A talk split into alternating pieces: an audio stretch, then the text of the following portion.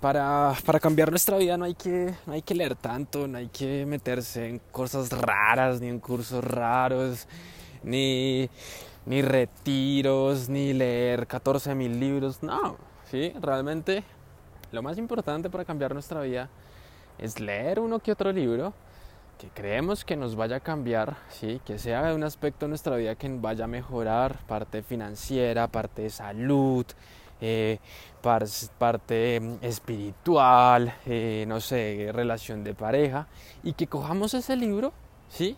Y lo que, lo que aprendemos lo logremos traducir en hábitos que podemos implementar absolutamente todos los días, ¿sí? De esa forma es la única forma en que el conocimiento y todo lo que aprendemos realmente se ve aplicado a nuestras vidas y nos genera resultados. De nada sirve leernos 14 libros, ir a un montón de cursos, ver un montón de charlas TED, si no aplicamos, si no aplicamos a diario.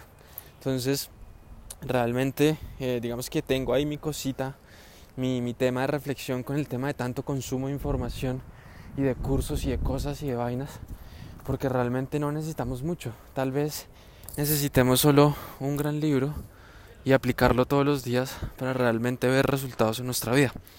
Y la invitación es a esa, coge un libro, una hoja de un libro y que tenga una gran enseñanza y empieza a aplicar absolutamente todos los días y verás cómo el cambio llega a tu vida.